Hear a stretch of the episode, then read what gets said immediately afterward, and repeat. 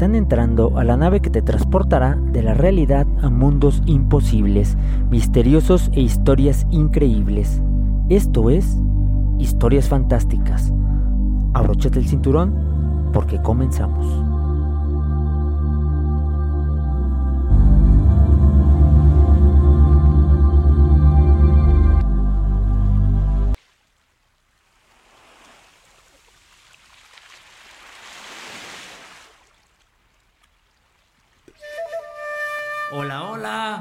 Buenas tardes, yo soy Miguel Nava, el piloto de esta nave. A lo largo de mi corta vida he recopilado una serie de historias que quiero contarte. Cada martes te contaré una historia nueva y cada eh, último martes del mes eh, viene Francisco Barragán a hablar de una película, a narrarla, a comentarla y pues ahí a cotorrear un poco de esta película.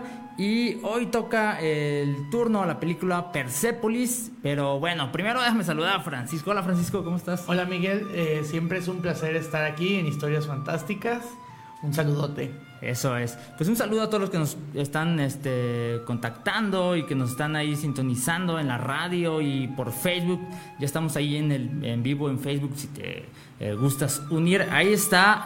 también ahí está para que dejes tus comentarios, tus este, opiniones. Si ya viste esta película, ¿qué te pareció? Y si no la has visto, pues escúchala. Eh, claro. Sí, y también eh, si no has visto la película, no te preocupes. Este, aunque escuches la historia, la vas a disfrutar bastante porque...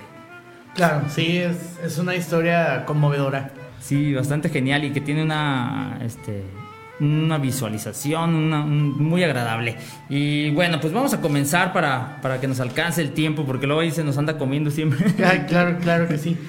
¿Quieres empezar con la sinopsis? Sí, claro.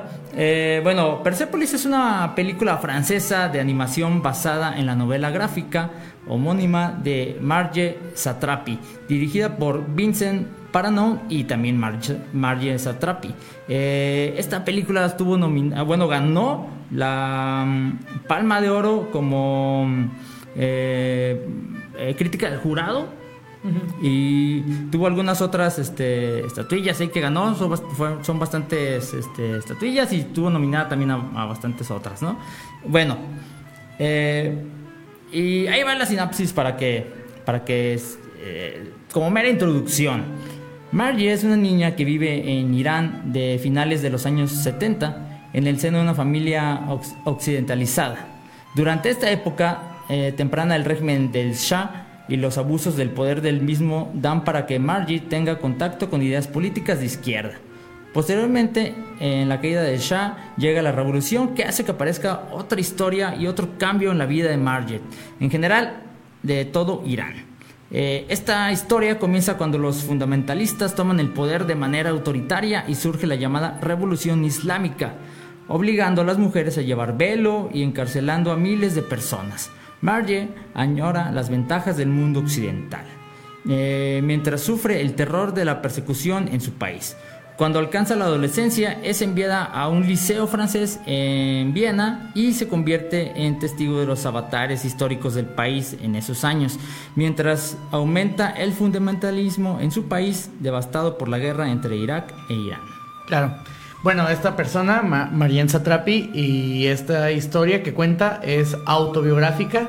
Todo lo que pasa en la historieta, tanto como en la película, eh, le pasó en la vida real y hay de todo. Hay cosas muy conmovedoras, hay cosas muy cotidianas y hay cosas pues muy muy fuertes también que le tocó vivir a esta persona. Sí, bastante, eh, algo para antes de comenzar con la historia, eh, escuché una entrevista que le hicieron a, la autora y decía que eh, pues tuvo contacto con este, los cómics y las novelas gráficas justamente cuando sale de su país y con todo lo que le había pasado, como que encontró en escribir, pero no escribir, sino de una manera diferente todo lo que había vivido y así fue como una especie de alivio y es algo interesante porque el arte justamente nos va a ayudar a como vaciar todo eso que tenemos ahí, pero de una manera bella. claro, sí. Bueno, pues vamos a comenzar. Bueno, este, bueno, la historieta de Persepolis comienza con una introducción de David B., que nos cuenta la, la historia de Persia y dice que Persia siempre estuvo bajo el dominio, siempre estuvo en batalla, siempre estuvo en disputa, cuando no era por los mongoles, era por los islámicos, era por otros. Entonces, después de la Segunda Guerra Mundial, empezaron a intervenir, ya, bueno, ya que se usaba el petróleo, los ingleses, los soviéticos y los, los norteamericanos. A final de cuentas, los norteamericanos hicieron un bloqueo de petróleo, hubo una intervención de la CIA, entonces eh, el dictador que estaba en ese momento tuvo que salir y es ahí donde, donde empieza la, bueno, la revolución este, islámica. Entonces, en este contexto, eh, la protagonista, o Marjen Satrapi, tenía 10 años. Después de esto, se comienza a pedir el velo en la escuela y precisamente comienza con eso, el uso de velo. Sí, está, está bastante este, agradable cómo ella va tomando todo esto que que la sociedad le está imponiendo, ella no entiende muchas de las cosas. Ah, una parte interesante del inicio o de los inicios de la, de la, película cuando ella cree que el Shah está puesto por eh, Dios y que su maestra le dice, está hablando con su papá, ¿no? Sobre, sobre esta parte de que, de que el Shah es, es este, puesto por Dios y que la maestra lo dice y ella dice, es que es verdad, es, es verdad, eso Dios lo puso. Y su papá le empieza a comentar la historia justamente de cómo cómo es el Shah y habla un poco ahí de, que su abuelito también era un príncipe. Sí. Y un príncipe y que lo... Claro, bueno, de hecho el Shah era un, era un este, guerrillero, pero era un guerrillero analfabeto. Entonces dice, bueno, en ese tiempo estaba Gandhi, pero no tenía la cultura de Gandhi, y estaba este otro tipo, no me acuerdo su nombre, pero decía, tampoco tenía su liderazgo. Entonces, ¿qué pasa con un analfabeto?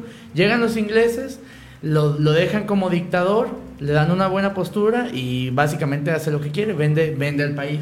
Entonces, el Shah no es elegido por Dios y de hecho, ahí es donde Marjen se entera que su abuelo era príncipe. Un, príncipe ahí y que fue como... De, de, hecho, fue como mano del rey o consejero, pero después estudió y este, se centró en las ideas comunistas y esto pues no le agradó a Sí, no, no, no, iban a permitir que... Sí, no le agradó al Shah, entonces se la pasó en prisiones, se la pasó en... Tuvo una historia bastante este, también interesante y que también va a ser, yo creo que muy importante en la vida de... Bueno, acabo, cabe mencionar también la violencia que existe en todo aquel lado del mundo, que sí torturaban a los presos, que los golpeaban, toda clase de sí, eran sometidos a toda clase de, de, barbarismo. Sí, y, este, ahí esta parte, como la narran en la película, está bastante agradable porque es como un poco cómica, pero muy profunda de la historia de allá. Muchas veces nosotros estamos como enajenados con, este, con nuestra historia y pues desconocemos cómo, cómo, son, cómo viven por allá y ahí te das como una idea. Este, entonces ahí en ese, en ese momento eh, ella comienza como a odiar al Shah, empieza a decir, oh no, y empieza como a cambiar su manera de pensar. Creo que ahí es una mm, especie de revelación que tiene ella de que en la escuela o que la sociedad le puede mentir, pues, ¿no? Que, no debe confiar y que empieza a confiar en sus papás, en la ideología que tenían. Y todo eh, va como, o pinta que va bien, ¿no? Porque va a haber una revolución y ya van a cambiar las cosas pero pues parece que no resultan como, como habían planeado, pues, ¿no? Claro. Bueno, de hecho sus padres iban constantemente a protestar y ella también quería ser parte de estas protestas, pero no la dejaban. Y algo que me encanta es que el juego siempre está presente. Estamos hablando de una niña y de un jardín de niños y, y de, de repente que sí jugaban en la calle también y siempre estaban jugando a esto, a, a, las protestas, precisamente a lo que vivían, o en ese contexto que vivían los adultos, ellos lo replicaban como niños, que era precisamente jugar a, sí, protestar, protestando. bueno, después juegan a torturar, pero también estaría interesante hablar de esa parte con un poquito más de calma. Sí, sí, sí, porque también están... Y bueno, como te decía, sus padres eran revolucionarios, le inculcaron muchísima cultura, era una niña que leía, de hecho ella en alguna parte menciona que su libro favorito, precisamente era un cómic, y se llama El materialismo dialéctico, y había unas viñetas que las replica de, de Karl Marx, este, hablando con Descartes, René, de, René Descartes. y Descartes dice, el mundo material no existe, no es más que un reflejo de nuestra imaginación. Y Marx dice, oh, vaya. Entonces recoge una piedra del suelo y se la arroja, se la arroja a la, a la cabeza de Descartes. Qué genial. Qué genial. Eh, sí, ella es una, una niña que, que, creció en un ambiente pues muy este muy cultural y también con ciertos privilegios, ¿eh? Ella tenía como, sí. como varios, bastantes privilegios porque estudiaba en un colegio eh, laico. laico. y de liceo, ¿no? Si no sí, era, era, tenía una educación francesa. Francesa, ajá. Justamente que eso es lo que lo va a hacer un poco más adelante. Ah, bueno, sí, de hecho también lo menciona que en el colegio las niñas no se acostumbraban a usar el que lo usaban de todo, de, de cuerda, de juguete. Precisamente, imagínate estar enseñándole a estas niñas una cosa y de la nada enseñarles otras. Obviamente iba a haber... Bastante cruel, bastante cruel, sí, este, porque fue un cambio muy repentino y que creo que nunca pudo entender este, hasta la vida adulta también le costaba como trabajo, se sentía luego de repente que no estaba ningún, que no pertenecía a ningún lado, ¿no? Este, porque se perdió. Sí. Y bueno, este, su infancia fue bastante, mm, pues, agradable, pero también con esos conflictos. Tiene un contacto también con su tío, que tiene ahí una plática bastante interesante. Este, que, que, a mí me, me, gustó mucho porque su tío le empieza a comentar la historia de él, ¿no? De cómo, cómo él iba, este, qué es lo que hacía él, eh, ella acostada así en la cama escuchándolo, eh, era bastante conmovedor y bastante cruel a la vez porque el, tío había vivido pues una, una, serie de persecuciones, una serie de, peleas para poder lograr este sueño que querían para eh, pues cambiar, para ser mejores, ¿no? Claro. Pues sí, de hecho, esta chica, Margin, cuando era niña quería ser este profeta. No sé si te acuerdas que ella quería ser profeta. Ah, eh, sí, sí, sí. Y ella tenía charlas con Dios. Con Dios, ajá. Sí, ella hablaba con Dios y Dios le decía qué hacer. Y bueno, ella quería ser profeta por varias razones, porque su papá tenía un Cadillac y ese Cadillac representaba su superioridad. O sea, precisamente hablamos de estos privilegios. A Margin no le gustaban estos privilegios y eso de niña la hacía sentir avergonzada se sentía también avergonzada porque su, su, bueno, la criada, la sirvienta, comía en una mesa diferente, a la mesa de ellos y porque su abuelita le dolía la espalda. sí, cierto. Entonces ella, y, ella quería cambiar todo eso y quería que a su abuelita no le, no le doliera la espalda. ¿Cómo? Pues está prohibido que te duela la espalda. sí, e, esta inocencia que tiene María está bastante este, agradable y cómo va ella tomando lo que la vida, el contexto social que tiene, pues la, la, tiene así, pero ella sigue siendo pues una niña, eso es bastante agradable en la historia. Y bueno, de hecho hay otra parte que tampoco está en la película, pero ella en, una ocasión con su criada este, sale a protestar. Ah, wow, órale. Y es ella quien incita a la criada a protestar. Wow. Bueno, antes de eso lo que pasa es que su, ella le, le ayudaba a escribir cartas al vecino y un día el vecino se entera que es la criada y el vecino le deja de, hablar porque no oh, podías, o sea, no podías estar con una persona que no era de tu misma clase social. Entonces, ella pues lloró mucho, lloraba mucho y ella dijo que salieran a protestar y salieron a protestar y cuando las encontraron sus papás, bueno, su mamá les dio una bofetada a ambas. A ambas, Pero fue porque en esa ocasión hubo una masacre por parte de, oh, de las autoridades y fue una gran, gran, gran masacre de, muchas, muchas personas. Era muy peligroso, pues. Esta, esta escena de, de donde ella ve a ve mal que su este la trabajadora coma en otro, así diferente, como que sí la marcó, porque también en la entrevista que yo vi lo, lo narraba, como eso fue algo muy, muy importante, como que dijo, no, esto no está bien, ¿no? o sea, al final somos pues humanos todos, ¿no?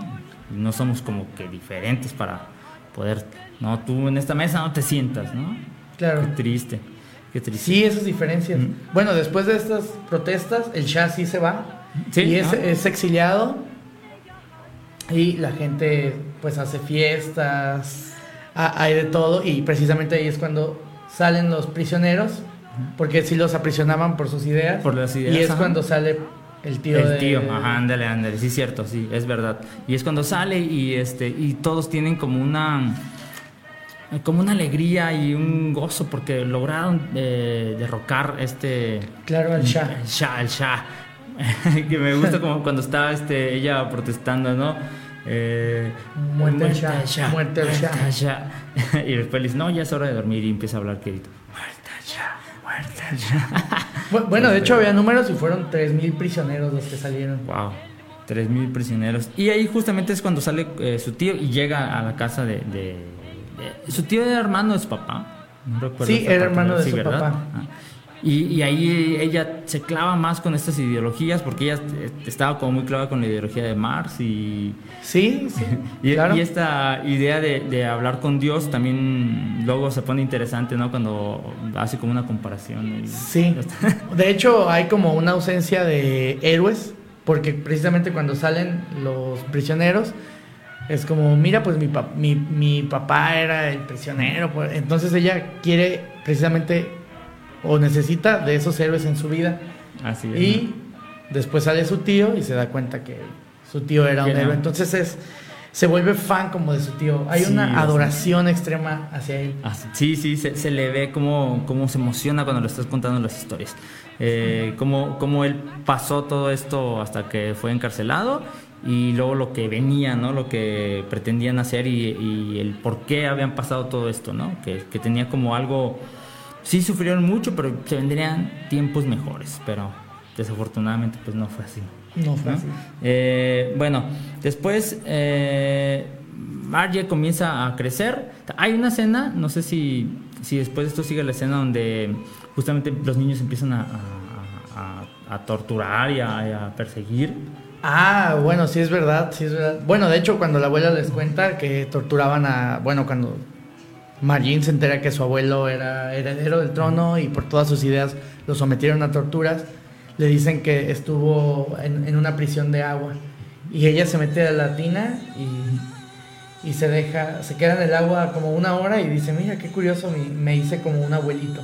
Ah, Precisamente porque quería sentir lo que su abuelito sentía. sentía. Y obviamente pues jugaban a, las, a las torturas. Sí, eso está bastante... Y quieren, después de la guerra, después de que se va el Shah, quieren torturar precisamente a un niño, que su papá era un militar, que había matado a, muchísimos comunistas. Así es, y eso se me hace bastante cruel porque como ella está tan, tan clavada con lo que su tío, con lo que su papá les dice, con lo que ella alcanza a ver, con lo que ella alcanza a conocer, que lo llevan a esta, este juego, se lo toman luego de repente tan en serio, primero ves como que es juego, pero cuando agarran a este chico que, pues es hijo nada más. Claro, y que sí lo van persiguiendo con ah, clavos. Sí, eh, se ve bastante cruel. Sí, es como un juego de niños, pero sí se ve bastante real. No, y su mamá le dice, ¿sabes qué? No puedes hacer que él pague por los pecados de su papá. Hay que perdonar. Entonces eso también la marca, hay que perdonar. Hay que perdonar. Entonces ella va y dice, te perdono porque tú no tienes la culpa de lo que hizo tu papá. y él le dice, pues es que mi papá solo mató comunistas, no hizo nada malo. No hizo nada malo. Y, y, le dice una grosería y se va. Pero, pero aún así ella se logra ver en el espejo y dice, hay que perdonar. Hay que perdonar. Recuerdo mucho que, que siempre las frases como que le marcaban, las repetía, las como que en verdad había momentos que le marcaban en su vida y que iban a ser eh, parte ya de su historia, ¿no? Y que, que viviera las cosas con esas marcas que tenía ahí. Eh, después va creciendo, eh, ya después de, que pase todo esto. Bueno, lo de su tío, estaría para decirlo del ganso. Ah, sí, sí, sí. Bueno, cuando sale su tío de prisión, le da un gansito de hecho con migas de pan que había hecho en prisión y le dice, mira, te hice este este, este ganso. Una vez que lo vuelven a meter a la cárcel, y ella va a visitarlo porque solo tenía derecho a una visita, y va a Margin y le da ese ganso y le dice, tú eres la hija que siempre quise tener. Wow. Sí, bastante muy. Y le da otro ganso y le dice, este ganso es el tío del otro ganso. Qué genial, sí, sí, sí, cierto. Y bueno, ahí este pasan pues una serie de cosas que ya ella, ella crece Parece pasamos ya a la parte de, donde ya está como ella... Un poco más puberta. Un poco más, un poco más grande, empieza a, revelarse también un poco. Eh, y ahí es cuando mm, sus papás comienzan a ver que pues es peligroso, que va a ser difícil que su hija viva en ese, en ese lugar, con ese contexto, con esa historia que se estaba ya formando muy este, represora y como tienen la oportunidad de poder este, mandarla fuera del país, que, que primero le costó mucho trabajo a su papá para poderla este, sacar, porque para poder hacer los papeles tuvo que estar haciendo ahí vueltas, pidiendo favores. Claro. Y, este, y al final creo que le hace un pasaporte este, como falso, si no mal recuerdo. En- no, ella sí tenía pasaporte. El pasaporte falso era para el tío, que tenía Ah, sí, problemas cierto. cardíacos. Ah, sí, cierto, eh, sí, sí, es verdad. Y pues deciden, eh, los papás de Marget deciden mandarla a estudiar a un liceo, pero en, eh, fuera pues de, de este, de este país, porque creían que iba a irle mejor, ¿no? Ajá, bueno, de hecho sí, este, la, la mandan, este, después no dijimos la razón por qué vuelven a meter al tío a la cárcel, pero es porque sí, sí. se instaura un régimen islámico y hay una guerra entre Irán y Irak. Bueno, hablábamos de Persia, pero Persia es Irán, entonces hay una guerra entre Irak e Irán y les toca vivir de todos bombardeos. Este, no sé si te acuerdas que regresó la prohibición del actor, que tenían que, También, perdón, del alcohol, no, no, del Sí. actor. ya no se Pro- pro- actuar. sí, pro- prohibieron el uso del alcohol, de las fiestas, o sea, ya estaban, como quien dice, bajo una dictadura. Sí, y bastante más cruel que lo que tenían antes, ¿no? Claro, y había bombardeos por toda la ciudad. De hecho, le toca vivir algo muy fuerte a Margin, no sé si te acuerdas que ve la mano de... Ah, sí, de, Una de sus vecinas. O sea, ella estaba lejos de ahí y hay un bombardeo por, en su calle y ella su- regresa. Pero bueno, gracias a Dios está bien su mamá, está bien su papá, pero sí ve la mano de, de una que era su amiga de por ahí. Sí, eso, eso también la marcó porque recuerdo que ella va en búsqueda de su, familia porque creía que algo les había pasado. Cuando se da cuenta que no, ve que hay una eh, zona destruida y le da curiosidad cómo ir a ver, ¿no? Claro. Su mamá la intenta detener, pero ella pues lo ve. Sí, Y- igual están bien presentes en esta parte de su pubertad todos los horrores de la guerra. Así es. Eh, por ejemplo, los supermercados ya están cada vez más vacíos. Y hay- de hecho hay una parte donde están peleando por productos Ahí por y la mamá les dice, si tomamos solo lo necesario, nos alcanza Nos para alcanza todos. para todos. así. Y ellos le contestan todavía peor. O sea, precisamente el pueblo no entiende, está en esta situación de pánico, de guerra. Cada vez los jóvenes son llamados a, a la guerra. A la guerra, ajá. De hecho, hay una escena donde una conocida llega llorando con una llave de plástico y dice, le han dado esta llave a mi hijo de 14 años, esta llave de plástico, y le han prometido el cielo, la entrada al cielo. Wow. Con, e- con esta llave de plástico le han prometido a mi hijo la entrada al cielo. Ya no quiero creer en Dios, ya no quiero creer en la religión, no quiero que mi hijo vaya a la guerra. No, no Wow. recuerdo si eso está en la película, pero... No, No, no, no, no está en la película. Pero sí, sí me imagino este, todo lo que sufrieron todas las familias que estaban en ese momento y los jóvenes que, pues imagínate con estas eh, ganas de, de vivir, con estas ganas de salir, con estas ganas de, de, de comerse al mundo y que eh, el mundo esté prohibido para ti. Claro, ¿Cómo de, puedes? hecho aquí es la parte donde compra el disco pirata de... Bueno, Ah, perdón, sí, el, sí. siempre El- digo el disco, el cassette, cassette, ajá, el cassette pirata sí, de... Sí, creo que ya me estaba brincando una- muchas partes muy importantes, que, que es justamente cuando ella comienza a tener curiosidad por la música y empieza a, a te- a- a ser como difícil encontrar música, ¿no? Y, y Claro. tenían que ir a, lugares así como de contrabando para poder comprar y adquirir. Julio. Iglesias. ella, ella comienza a usar este a vestirse de un modo diferente y, y compra este cassette en, en un sitio ahí como ahí eh, bien, bien escondidas y todo, ¿no? Pero logra, logra comprarlo y eso también creo que la va a marcar porque va a ser como parte de la historia que va a vivir ya después cuando sale del, del país y- Claro. y, todo lo que ella tiene ganas como de Pues, sentir. de hecho, si te fijas, aquí ya salía de repente con sus amigas y hay una escena donde miran a un muchacho y le sonríen. Entonces ella ya quería como hacer cosas de, de adulto. Sí, claro, Y tiene, tiene una discusión con su mamá y ella va y, y fuma un cigarrillo a escondidas. Esto como símbolo... Bueno, aquí, aquí hay como medio una analogía entre la dictadura, la guerra que se está viviendo y su mamá como esta represión Oh, también, hacia, sí, hacia su, hacia su adultez o hacia ese camino. Entonces ella enciende ese cigarrillo como pues, como muestra. Como un acto revolucionario también. Así es, efectivamente, porque eh, sí, ella no comprende pues que al final su mamá lo único que quiere es que ella esté bien, pues, ¿no? Que, claro. que, no se ponga en peligro, porque sinceramente en, en, esos tiempos era muy peligroso. Eh, precisamente vemos también cómo los padres van perdiendo esta actitud revolucionaria y poco a poco se van sometiendo, al régimen. Entonces, si, si estás rodeado de tanta muerte, tanto miedo, tanto caos, obviamente ya no tienes las mismas ganas de protestar no, claro que no. O sea, se opacan los, los ideales revolucionarios y cedes. Sí, es que ves que no hay modo, pues te rompe tu sueño en primer lugar, este sueño que tenías pensado que iba a surgir después de todas estas protestas, esta revolución, y pues no se, no se hace, y luego se vuelve más represor y más violento el asunto, pues qué ganas te van a dar. claro. bueno, y la parte del pasaporte que mencionabas de su tío es precisamente un tío que enferma que tenía problemas cardíacos y que fuma, porque su hijo estaba en otro país, pero pues está rodeado de todos los bombardeos, o sea, en cualquier minuto podía caer una bomba. De hecho, hay una parte donde especifican que caía otro tipo de... que sonaba la alarma y que tenían que, o sea, ni aunque antes se ocultaban en el sótano. Y, o sea, era una bomba que si te ocultabas en el sótano, de, todas formas, ajá. Entonces dice que era horrible porque escuchaban las alarmas y contaban tres minutos y si en tres minutos no contaba nada, pues, o sea, no pasaba nada, pues ya, se abrazaban, eran a otro lado. Pero imagínate ese terror de escuchar una alarma y decir, puede ser aquí. Los, tres los tres minutos más eternos de sus vidas. Entonces, el tío, pues, imagínate con todo Con todo eso, sí, sí, sí. Tuvo un paro cardíaco y el hermano le mandó a hacer un... Eh, un pasaporte ahí como... Un pasaporte. Eh, falso, pues, ¿no? Eh, el tipo que hacía el pasaporte ocultaba a una chica comunista y le, dijo que en tres días le daba el pasaporte. A los dos días encuentran a la chica comunista.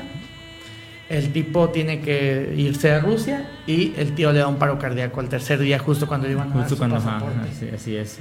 Y murió. Eh, esto lo dice así en la historieta tal cual. Murió sin volver a ver a su hijo. Entonces, tiene estos momentos donde te rompe. Sí, bastante. Es una película, es bueno, es una historia más bien bastante. Este, emotiva, muy, muy emotiva. Sí, sí sientes como todo el dolor que ellos están pasando.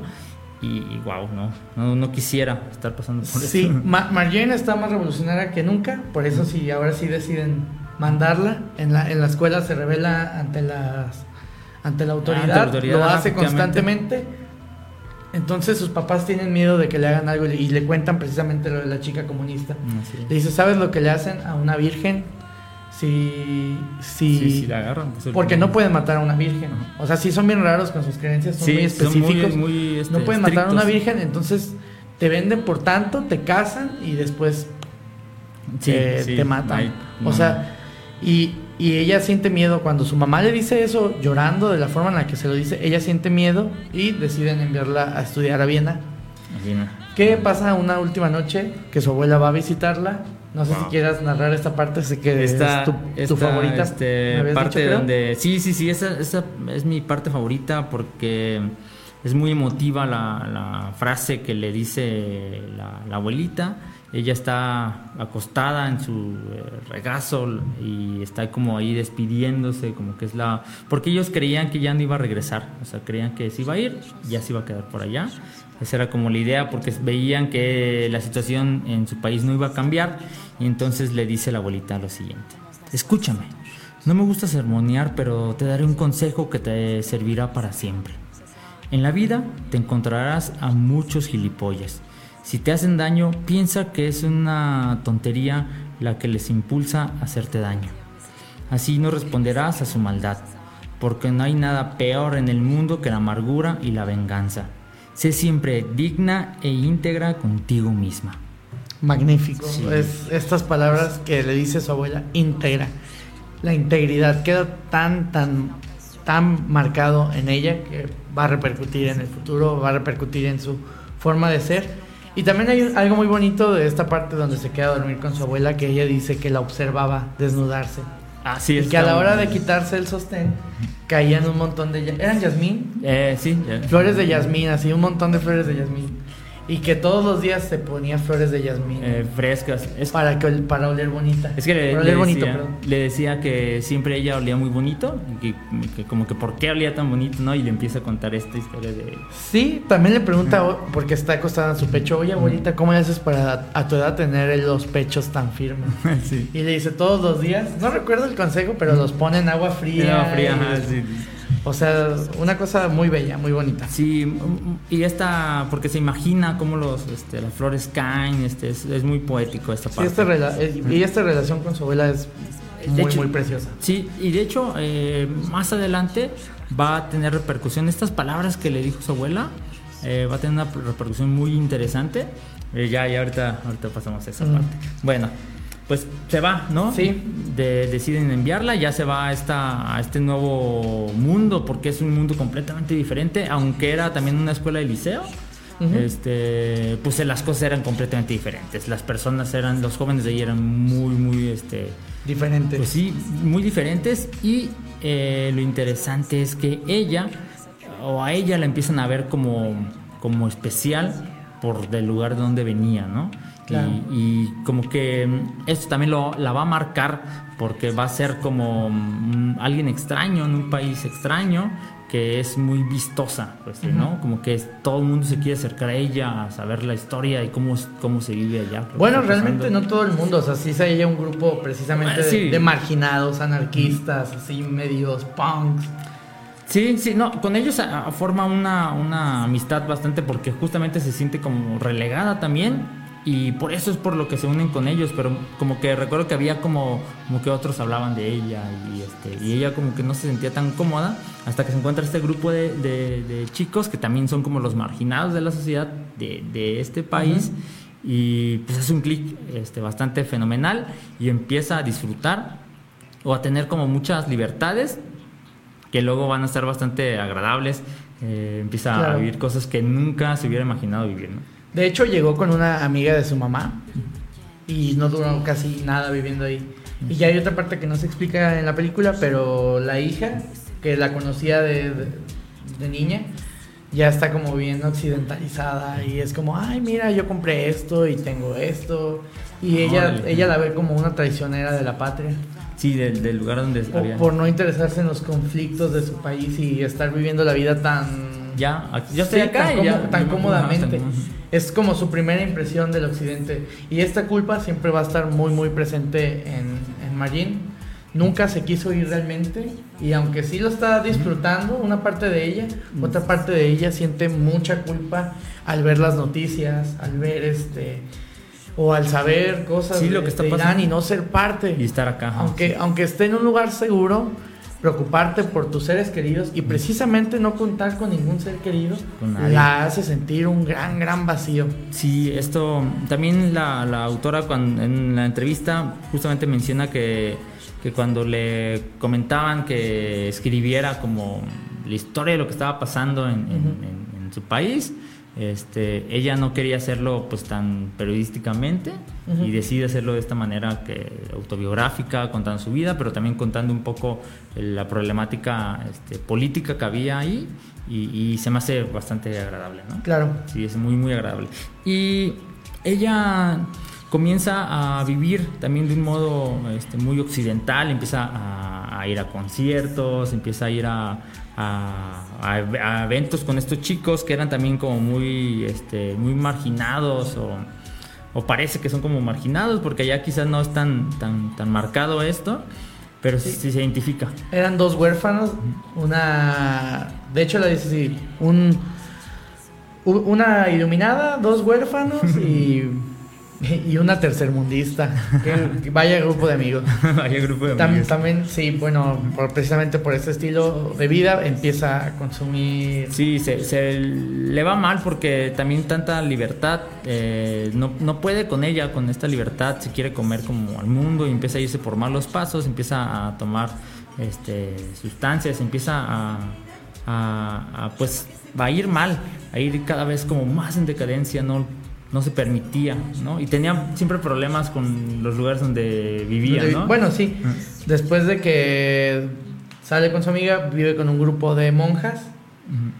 Y en una ocasión ella come en la mesa, directo, de- bueno, en la- viendo la tele, no en la mesa, perdón, viendo la, mientras ve la tele, come de la cazuela, directamente de la cazuela, y una de las monjas le dice, oye, eh, es cierto lo que dicen de los iraníes, son todos unos cochinos.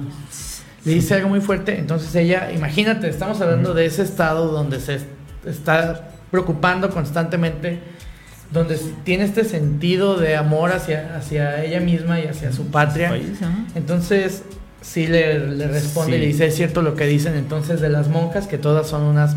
Ajá, Sí, sí, sí, sí.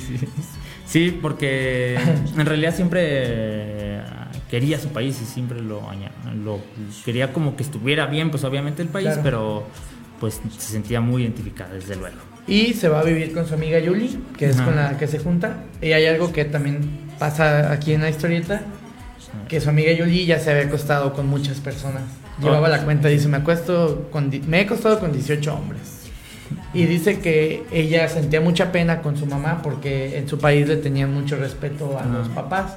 Entonces ella pasaba mucho tiempo con su mamá, tomaban el té. Ella se acercó, tuvo un acercamiento a, a la lectura precisamente porque no tenía mucho que hacer. Entonces había leído sobre el anarquismo, sobre el comunismo y ella hablaba con su mamá, que su mamá era más bien una lacaniana. Entonces ella le Oh, hablaba de wow. Lacan y Genial. todo wow. esto. Genial. Y un día la mamá tiene que salir y esa chica Yuli hace una fiesta y dice que en esa fiesta ella se sentía horrible precisamente porque ve a todos besándose.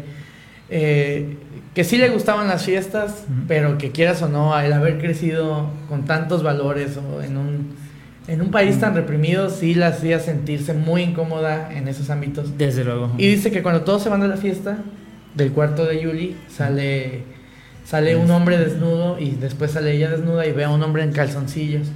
Wow. Y ella siente mucha pena y siente que le ha faltado el respeto a sus padres. Dice, ¿qué estoy haciendo? Estoy drogándome, estoy bebiendo, estoy viendo a un hombre en calzoncillos y, y mis papás están sufriendo una guerra. No es justo, no es justo. También ella siempre exigía esta justicia. Sí, sí, sí, desde luego, porque se sentía como culpable pues de que estuviera acá ella con Claro. ciertos privilegios, más privilegios y allá todos este, padeciendo los horrores de la guerra, ¿no? Sí. Y bueno, ella tiene pues muchos problemas por justamente este conflicto que tiene eh, interior sobre lo que estaba pasando en su país y sobre lo que estaba viviendo, con ganas un poco de experimentar, pero con mucho miedo de experimentar eh, las cosas que en Occidente se hacían y pues aunque las disfrutaba, pues sí era como como raro para ella, ¿no? Y sí, desde luego que es muy entendible, ¿no? Claro. Como crecer de una manera y ver otra completamente diferente. Sí. Bueno, eh, después de que ella, ella comienza como, pues, como muy en, en- en la decadencia, como que anda mal. Recuerdo que hubo un tiempo que estaba como ya está viviendo hasta en la calle. Ah, bueno, bueno, sí falta Ah, me- bastante para bastante. este punto de quiebre porque primero pasa por dos relaciones. Ah, sí, fue, fue antes lo de su relación. Pero antes de esas dos relaciones pasa algo que tampoco pasa en la película y digo, esta A parte, ver, esta dale, parte dale. fue una de mis, mis favoritas y es que su mamá se iba a verla 19 meses después. Y eso le da una estabilidad increíble. Todas esas dudas, todo este sentir Ah, wow. se calma una vez que ve a su mamá y pasan un montón de tiempo juntas. De hecho, su mamá la ve como una adulta y, y ella va, va a una cafetería, pide un cigarrillo y le dice, pídete un cigarrillo. No, no, yo no fumo. Vi una cajetilla. Entonces ella se molesta porque esculcó en sus cosas, pero dice, no quiero molestarme porque se va a ir en tantos días Claro. y quiero pasarla bien. Entonces Wow. pasan muy buenos días con su mamá, que es precisamente cuando se va con su otra casera, esta tipa del perro. Ah, ¿te eh, sí, sí, sí. Ah, ándale. Les ofrece un té y dice que era un té muy malo. Y dicen que sabía orina de caballo. Y dice que ese chiste a lo largo de toda la vida, incluso en la actualidad, les da risa a ella y a su mamá. Es Ah, como órale. un chiste interno que Un chi- tienen. chiste Por eso local. dije, qué triste que omitieran esta parte en la película Oh, porque wow, es muy, sí, muy cierto. bella y muy conmovedora. Hubiera estado, hubiera estado bastante agradable que la metieran en la película. Entonces, esto le da una estabilidad durante varios tiempos. Mm, ya, ya, sí, sí, sí. Ahora, ahora entiendo por qué después, cuando, de estar como mal, eh, en, la, en la película estaba como muy mal, luego comienza a tener ya como una relación, ¿no? Claro, Eh, sí, tiene una relación buena, o sea, es un grupo...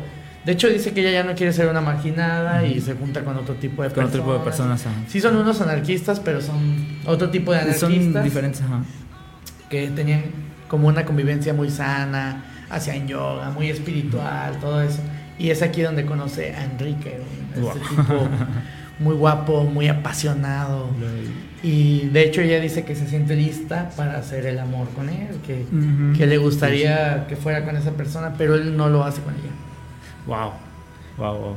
Y, y está bastante hermosa esta parte porque ella se enamora pues, de una manera muy, muy hermosa, como que logra hasta olvidarse de todos los eh, problemas que había en su país, empieza a disfrutar, empieza a irle bien, pero después eh, es cuando descubre que justamente Sí. las cosas no eran como, como ella lo había... Ajá, a, a- a este Enrique no le gustan las, las mujeres. Ah, eh, que, que tiene como, pues tiene otras preferencias y, y- y se, se decepciona también bastante, porque mm, no, no anduvieron, nada más eran como que estaban quedando, ¿no? ¿O Sí, sí. más Pues no, como que estaban quedando como más que bien, estaban sí, como que estaban quedando. Y ella como que dijo, sí, él es el chico, porque era un muy buen chico, este, se acoplaba como mucho a su Y, manera y de sí que lo pensar. era, porque incluso sí. cuando le confiesas y lo dice de manera tan asertiva para no ofenderla, Ajá, efectivamente. Y lo toma bien, obviamente sí se siente mal, pero, o sea, pudo haber salido peor. O sea, Sí, el tipo es muy luego. asertivo y sí es muy cálido con lo que, con lo que le dice. Sí, y en verdad pues sí la quería ella. o sea, Sí, claro, sí y le quería, dice, cla- y de hecho le dice, voy a ser tu amigo, y ella le dice, yo también voy a seguir siendo tu amiga, pero es ella quien dice que no puede con esa promesa. Sí, es porque imagínate, imagínate, debe estar muy difícil eso. Y ya después es cuando tiene ya ahora sí una relación, si Sí. no mal recuerdo, no, tiene una relación, no me acuerdo cómo se llama el, el- este... Marcus. a Marcus, tiene una relación con Marcus, el cual también pues comienza todo y empieza a narrar de una manera como muy bella, que me estabas contando justamente que en la película lo narran de una manera que ella lo ve bellísimo, todas las cosas que hacen es, son, es hermoso, habla de una manera muy bella, tiene, está, está muy bello él, todas las cosas que pasan es como, son como muy agradables. Y así lo narran en la película, ¿no? Claro.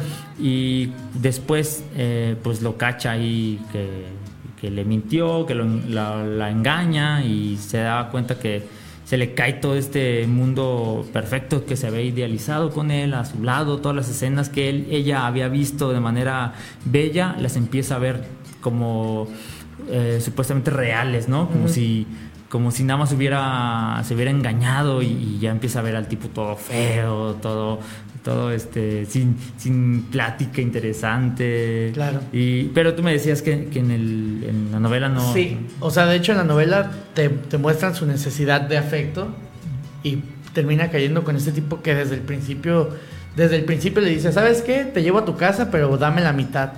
Va a su casa y su mamá la, la- la trata mal, le falta el respeto y el chico se lo permite. O sea, esto ya queda implícito desde el principio y tuvo una relación como de dos años con este tipo.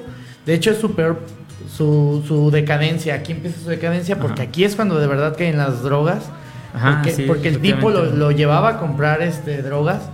Y no solo eso, sino que la hizo quedar como, como una vendedora de... Y ella les vendía en el instituto, pero ni siquiera le sacaba ganancia de eso. Wow. Y tenía buenas notas en el instituto, pero estaba metida en un montón de problemas. También ella le pagaba cosas, pagaba cuentas, pagaba un montón de cosas para él. Y ella tuvo que trabajar como mesera.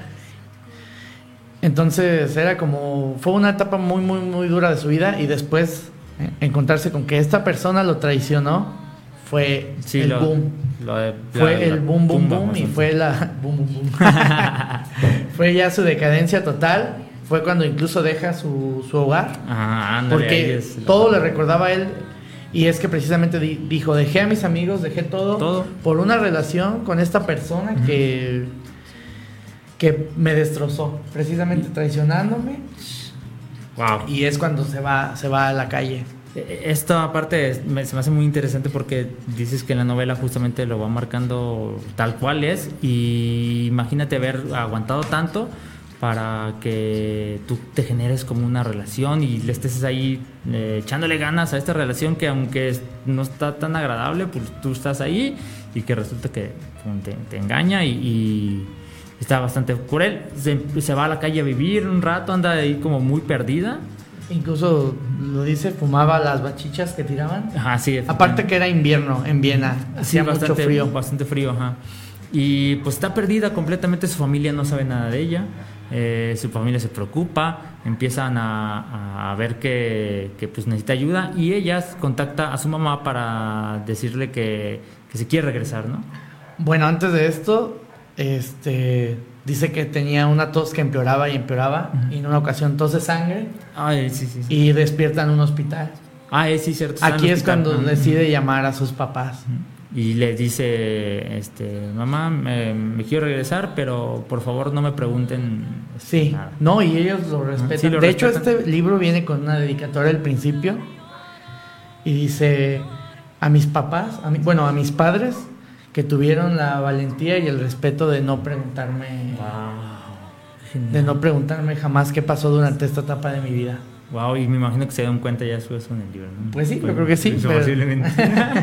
no lo leyeron.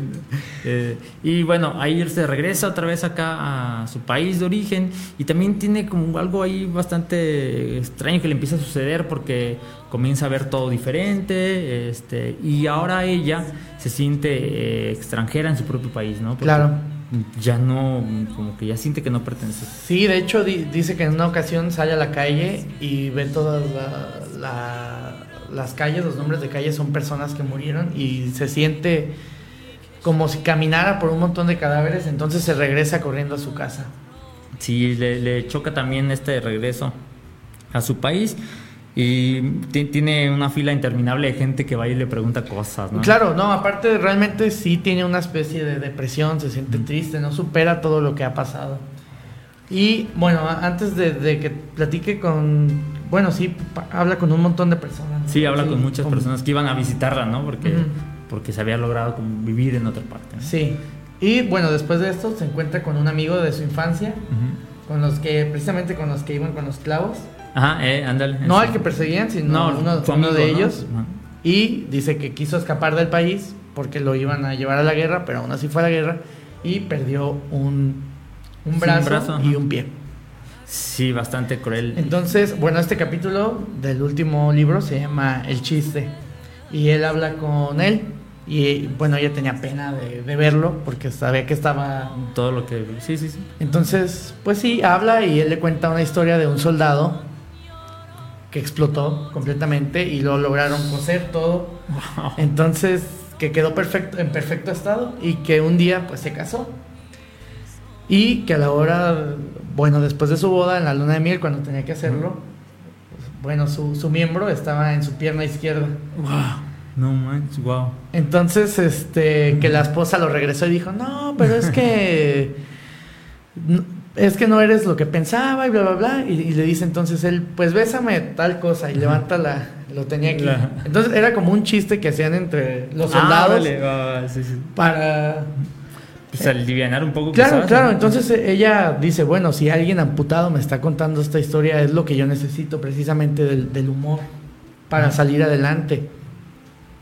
Y, y bueno, acá este, ella ya comienza como a hacer su vida nuevamente ahí en su país, eh, empieza como a salir, eh, tiene como, mm, como empieza a, con- a conectarse con amigos y hay una parte ahí donde tienen, se van como unas fiestas, hay un cuarto, Bueno, antes de, de eso, hay una, hay, hay- tienen que consumir este medicinas. Consume, consume medicinas porque no puede lidiar con la depresión. Ah, ah, sí, sí, sí, sí, porque sigue todavía muy deprimida. Este, ah, esto de las fiestas fue después de, de su matrimonio, ¿verdad? Sí. Sí, ¿verdad? Sí, sí, sí. Primero, primero va su matrimonio, que, que ella logra como tener, a, conoce a un chico y pues las restricciones en su país eran muy, muy estrictas para las parejas, no pueden hacer casi nada, salían, salían, se veían de vez en cuando y en, un, en una de estas este, visitas que así hacían, iban en el coche y los para una, una, Ujú. una, una patrulla y les empieza a decir que, que se estaban agarrando de la mano, si no mal recuerdo, o Ah, algo, sí. algo había pasado así, muy leve. Y pues empieza a ver que le va a ser muy difícil entablar una relación con esta persona. Claro, porque- sin matrimonio. Ajá. Entonces era, la única opción era casarse, Casarse. ¿no? Y- Bueno, pero ah, bueno, sí, antes de la, la boda, precisamente te pasa por esta etapa donde se está medicando y toma antidepresivos y ya no puede con el dolor. Aunque, aunque entiende lo del chiste, ella es incapaz de hacer eso, de verlo con humor. Sigue estancada en el pasado. Entonces va con varios terapeutas, pero de todas formas cae, cae en los medicamentos.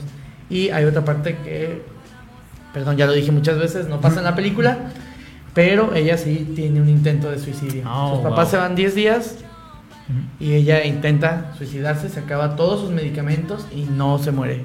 Experimenta alucinaciones, pero no se muere y el doctor le dice, no me explico otra cosa más que un milagro, el hecho de que no te hayas muerto. Wow, Entonces, órale. es aquí cuando lo dices, pues si esto no me mató, me levanto. Y es la escena de Eye of the Tiger. Ah, eh, sí, que se pone como- estaba- Bueno, se pone unas calcetines, pero es porque se vuelve maestra de aerobics. Después de Ujú. esto conoce a quien va a ser su esposo. a quien es su, su esposa, ajá. Y, y pues ya comienza la relación normal, todo va bien. Pero justamente con el tiempo, pues como fue todo apresurado, pues, pues obviamente no, no era lo que esperaban y empiezan a tener problemas. Este, aquí dice una frase que me hace- se me hace muy, muy, muy chistosa que dice que es fácil estar enamorada tres horas a la semana cuando no se comparte una casa, ¿no? Claro. Ya están viviendo juntos, pues es Ya es otra cosa. Es otra cosa. Y Que de hecho, ahí también su abuela le dice, ¿no? Sí. Te, te equivocaste y lo que te duele es que te equivocaste. Sí, porque se separa, pues, porque eh, tiene que tomar una decisión de, de separarse o de seguir viviendo eso que no, que no le gusta. Y justamente le dice este, su abuela, eh, eh, cuando se divorcia, pues obviamente ella le pega mucho, está llorando, sufre mucho. Y le dice, tantas lágrimas por un divorcio, le dice su abuela. Eh, lloras porque te equivocaste. Es duro admitir nuestros errores, ¿eh? Claro. Y luego es como que la libertad siempre tiene un precio. Y de hecho, la abuela la dejó de hablar como por un par de meses. por algo justamente que se conecta con, con, con esta idea de eh, ella va a comprar algo justamente Bueno, a esta es- zona. esperaba a su pareja y estaba maquillada. Entonces, Ah, sí, sí, estaba ve a este grupo de bar- barbudos, se llaman, sí, que era no la autoridad. Y para que no la para que no le digan nada por estar maquillada, porque sí la podían Porque le podían ajá. torturar por estar maquillada, ella va y dice, ¿sabes qué? Este muchacho me dijo cosas indecentes. Ajá, mi- y Entonces culpa a, a alguien inocente para que no le hagan nada para ella. ella librarse justamente, ajá. Y ella se lo cuenta como un chiste a su abuela. Le dice, ¿puedes creer que se lo llevaron? Sí, como si eh, pensando que su abuela le iba a decir, ah, está muy bien, hija, porque te salvaste tú, pero incriminaste a alguien más, está muy bien. Y le dice, ¿qué no te acuerdas de tu abuelo? Todas las torturas que tuvo de vi- que vivir por, lo- por los inocentes. O de tu tío Nuche. Recuerda siempre la integridad. La integridad. Sí, y, y ella le, le pega bastante esto, la abuela se enoja, se molesta bastante con la nieta porque obviamente no iba a estar de acuerdo en esto y, y se conecta justamente en el discurso del- antes de que se vaya este, o que se vaya ahí de su país. Y bueno, ya después mm, empiezan a ir pues bien las cosas, pero mm, pues ya, ¿qué crees? Se nos acabó el tiempo. Lo mismo estaba pensando. Sí, ya sé, ya sé. Se va muy rápido el tiempo. Y pues, ¿qué, mm, algo último quieres decir de la película? Vamos a dejar pues el- el- la última parte así o el final para que Claro. si no lo han visto también se den Sí, mejor, mejor Ajá. para que lo Ajá. experimenten por su cuenta. Es una peli muy humana. Si quieren leer el cómic también es una auto- autobiografía. Es conmovedora porque es real, porque le pudo haber pasado a cualquiera crecer en esta circunstancia de represión en un país tan difícil. No, no, pues no sé, es siempre difícil.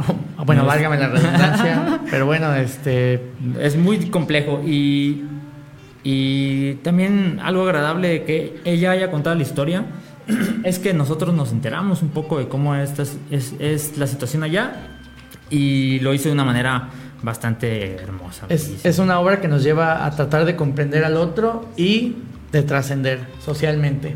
Y que también acá vamos a encontrar temas que también tienen que ver mucho con nosotros, como las relaciones de pareja, el, separarte, el, este, el ser, buscar tu libertad, cuando creces pasas de la etapa de la infancia a la adolescencia. Claro. Y que, que no somos quizás tan diferentes, ¿no? Somos, Sí. solamente, pues cambia obviamente la cultura, eh, pero tenemos esas inquietudes también. Entonces eso me- se me hace bastante, Bellísimo. bastante bello. Comentarios. Este, sí, voy a leer aquí algunos eh, eh, comentarios que, que dejaron. Eh, dice Edith, hay otra peli que se llama El planeta salvaje, también muy buena. Joya. Sí, sí está bastante, bastante agradable. Este, y Iván Farías manda una carita con lentes ahí. Saludos, Saludos, Pri. Saludos al Pri. Eh, y Airam también manda un cafecito y una carita ahí y un Saludos, saluditos. Y bueno, son todos los comentarios que nos dejaron. Eh, se la recomiendo bastante. Desafortunadamente, creo que no está en ninguna plataforma. ¿eh? No, antes estaba en Netflix, pero la quitaron. Ya la quitaron. Eh, está solamente en YouTube ahí para, pues para rentarla. Este, creo que también está como ahí toda la peli gratis también en YouTube. Ah, no, no estoy seguro. Creo que sí, no estoy muy bien seguro, pero sí, sí está para rentar porque yo para, para verla la, tuve que rentar ahí en YouTube. Saludos también al, al Fer Esquivel, este, que está ahí escuchándonos también y que me escucha todos los martes, qué genial. qué genial que andas por acá también. Y bueno, también si tienen alguna recomendación de alguna película que quieran eh, que hablemos de ella, mándanosla ahí en un mensajito y con gusto ahí la, programamos, ¿no? Este, pues algo último que quieras. Pues quien quiera asistir al cineclub en la estación, eh, los lunes estamos proyectando películas y hablando de ellas. Se pone bastante bueno, dense la chance de ir eh, todos los lunes. Eh, en punto de las... Alitas y hamburguesas la estación. Ajá, que en punto de las 7 empieza la recepción, 7 y media un corto o una dinámica, que la dinámica de, de ayer estuvo bastante agradable hay un club de lectura y leímos ahí varios poemas bastante geniales. Y luego la película y luego hablamos de la película. Entonces, Así es. Para que se den una vuelta también, ahí para que te des una vuelta, Fer, que, también te gusta el cine, ahí vete los, los lunes. ¿Vale? Y pues nada, muchas gracias por, por, estar acá, Francisco. Qué genial que nos escucharon. Y pues nada, sean muy felices. Gracias a ti y gracias por estarme invitando aquí constantemente, pues, dando lata. Este, y gracias a todos por escucharnos. Qué genial, nos vemos. Bye.